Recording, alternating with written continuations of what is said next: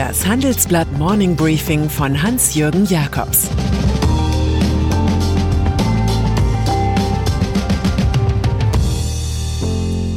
Guten Morgen allerseits. Heute ist Donnerstag, der 19. November, und das sind heute unsere Themen. Corona-Gesetz im Eilverfahren. CDU-AfD-Komplott in Magdeburg und Steueroasenpakt mit Joe Biden.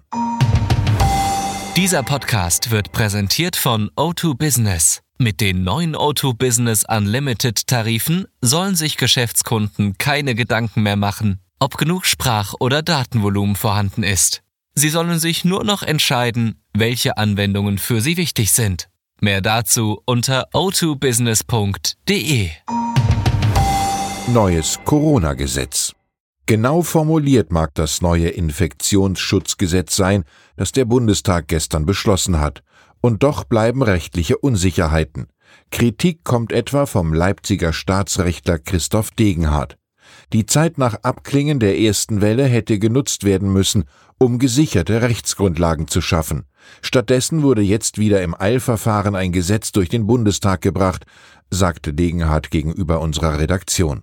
Das Ziel ist erkennbar, das Gesetz soll Klagen von Bürgern den Boden entziehen. Die Proteste außerhalb des Reichstages, die auch von Rechtsextremen angestachelt worden waren, haben zur vorübergehenden Festnahme von 365 Personen geführt. Einige Kritiker der Corona-Politik waren sogar in den Bundestag gelangt, wo sie Abgeordnete bedrängt haben. Die AfD steht im Verdacht, die Störenfriede ins Parlament eingeschleust zu haben.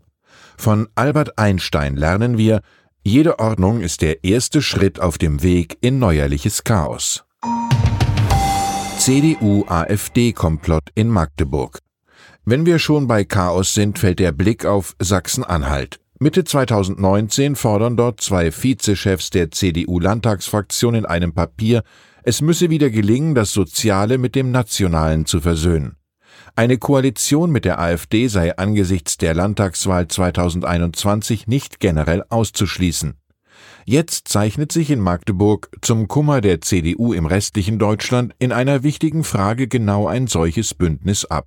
Zusammen mit der AfD wollen die Christdemokraten gegen eine Erhöhung des monatlichen Rundfunkbeitrages für ARD, ZDF und Deutschlandradio um 86 Cent stimmen.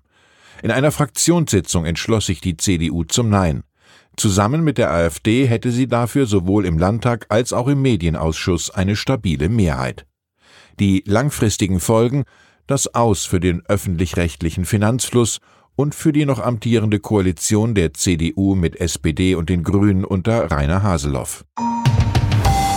Gallisches Dorf in Sachsen-Anhalt. Kopfschüttelnd registriert man, wie Magdeburg zum Hotspot der Medienrepublik wird. Der parlamentarische Geschäftsführer der CDU, Markus Kunze, wirkt hier als renitenter Obelix, der Reformen der Anstalten erzwingen will. Er findet, dass man den Druck eben mal erhöhen müsse, um zu sagen, liebe Leute, macht mal was. Ignoranz heißt auch ignorieren, etwa dass die Sender Liquiditätsprobleme haben, auch der MDR.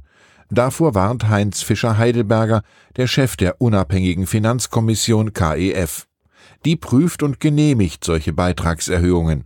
Die Ablehnung der KEF-Berechnung sei, so der Experte, nicht verfassungsgemäß.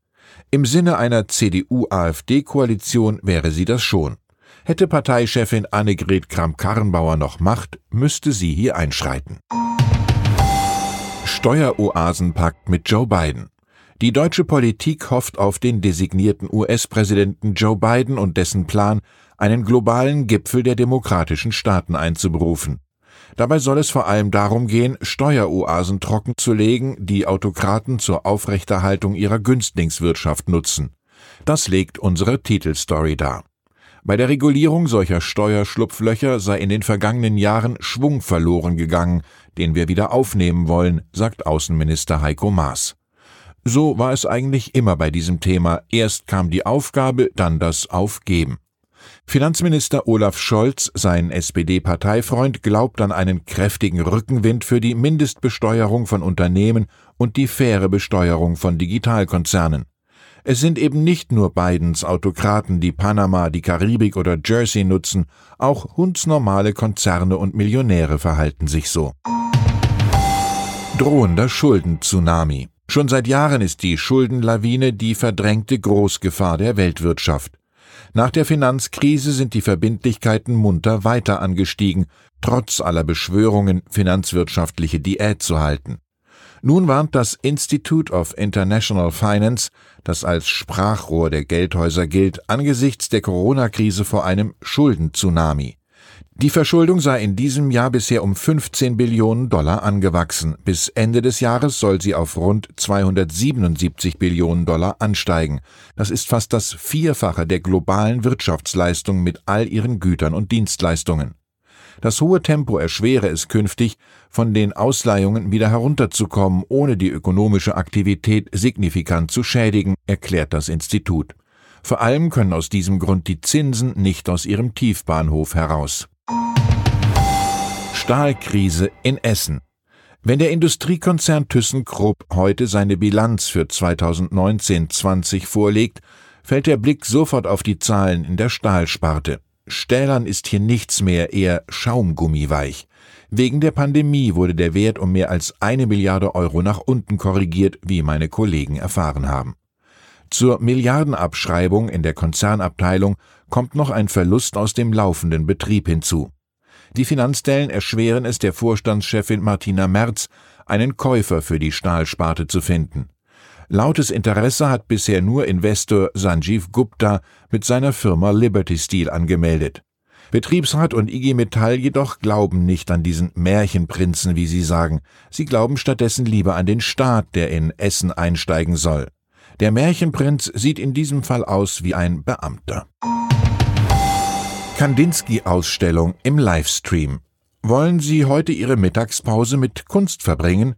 Dann bietet sich eine Reise durch das Werk des russischen Malers Wassili Kandinsky an. Das Guggenheim Museum Bilbao lädt um 12 Uhr zum Livestreaming durch die aktuelle Ausstellung von Gemälden und Papierarbeiten des Künstlers ein. Durch die Bilderschau führt Kuratorin Megan Fontanella hauptberuflich Curator of Modern Art and Provenance im New Yorker Solomon R. Guggenheim Museum. Das ist also unser Lesen, Hören, Sehen-Tipp des heutigen Tages im Lockdown Light.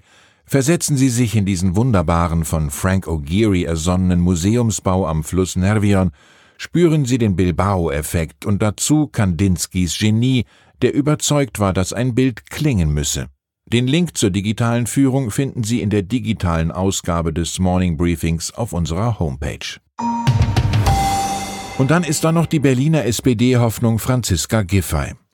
Die 42-jährige Bundesfamilienministerin hat Probleme mit ihrem Doktortitel. Die Freie Universität Berlin hat sich nun tatsächlich dazu entschlossen, ihre umstrittene wissenschaftliche Magna Cum Laude Arbeit nach etlichen harten Plagiatsvorwürfen noch einmal zu bewerten. Bis Ende Februar 2021 soll das Ergebnis vorliegen. Im Herbst 2019 noch hatte sich die FU lediglich zu einer Rüge durchgerungen, trotz gravierender handwerklicher Fehler. Zunächst hatte Giffey angekündigt, bei einem Verlust des Doktortitels als Ministerin zurückzutreten. Inzwischen erklärt sie, auf das Führen des akademischen Titels zu verzichten.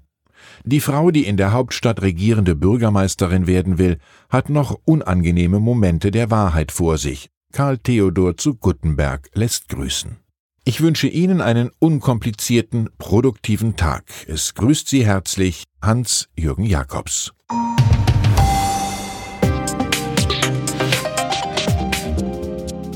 17.30 Uhr sprechen wir bei Handelsblatt Today über alle Themen, die die Finanzwelt bewegen. Ein Lebenswerk zu erhalten und seine Werte an künftige Generationen weiterzugeben, ist ein Herzenswunsch vieler Stifter. Entsprechend wichtig ist ein Partner, der weiß, wie man Stiftungsvermögen anlegt und die Sorgen und Hoffnungen, die Stifter bewegen, kennt. Dieses und andere Themen präsentiert von unserem Initiativpartner, der Hypo Vereinsbank Private Banking.